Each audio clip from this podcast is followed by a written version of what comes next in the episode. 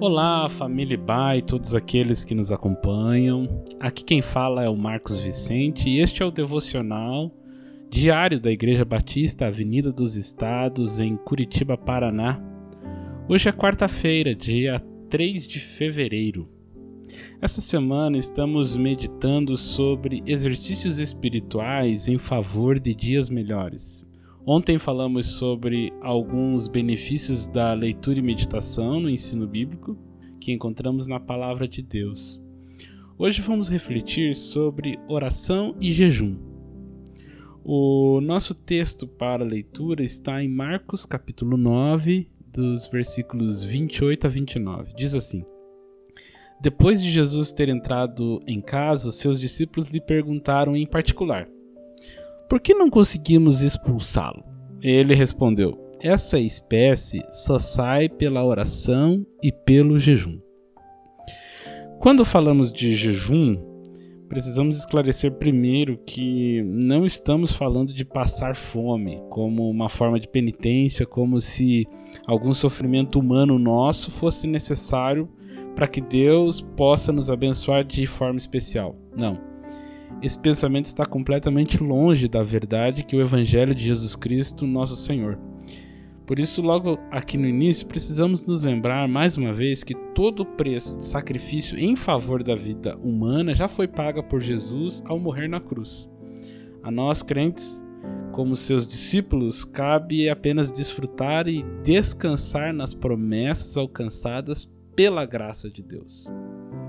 Jejum, porém, como um exercício espiritual, ele é importante na medida em que cumpre a função de nos manter disciplinados e atentos espiritualmente em nosso processo de aprender a confiar em Deus e sua provisão, e não em nossas próprias forças. Quando falamos de jejum, estamos falando da abstenção dos alimentos ou de algum alimento com finalidade espiritual para reservarmos juntos algum tempo de oração em favor de uma causa específica. O jejum não é um argumento para convencer Deus a fazer algo que ele parece não querer fazer. Antes, o jejum é um preparo pessoal para afinarmos nossa sensibilidade para o que ele está realizando.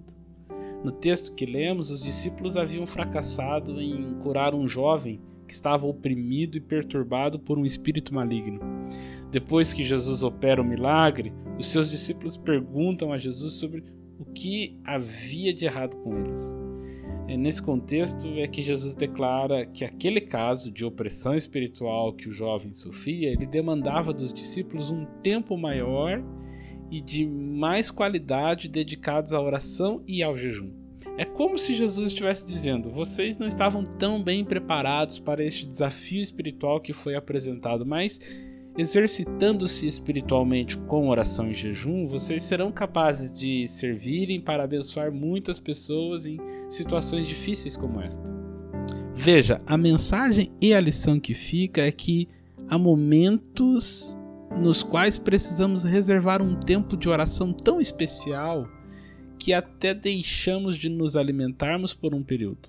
Não se trata de uma obrigação ou um mandamento, mas a percepção de um momento, de uma ocasião que nos toca e desafia de modo especial. Nestes momentos, então, orar e jejuar é o que nos fará mais aptos para desfrutar de mais clareza da parte de Deus sobre o que devemos fazer.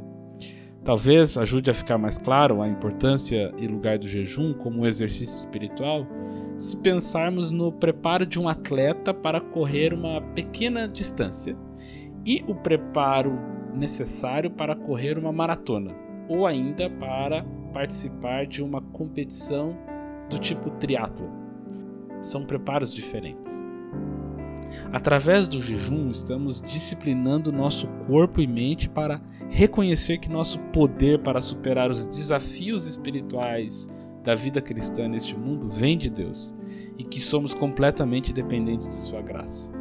Não sei se você tem praticado jejum em sua vida alguma vez ou com alguma regularidade, mas deixo aqui o convite para que você pesquise mais sobre o tema e, sobretudo, reflita sobre a qualidade do seu tempo dedicado a buscar a direção de Deus em sua vida.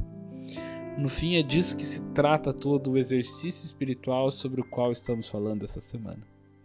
Que Deus te abençoe na sua jornada de busca, de treinamento para perceber o que Deus está fazendo.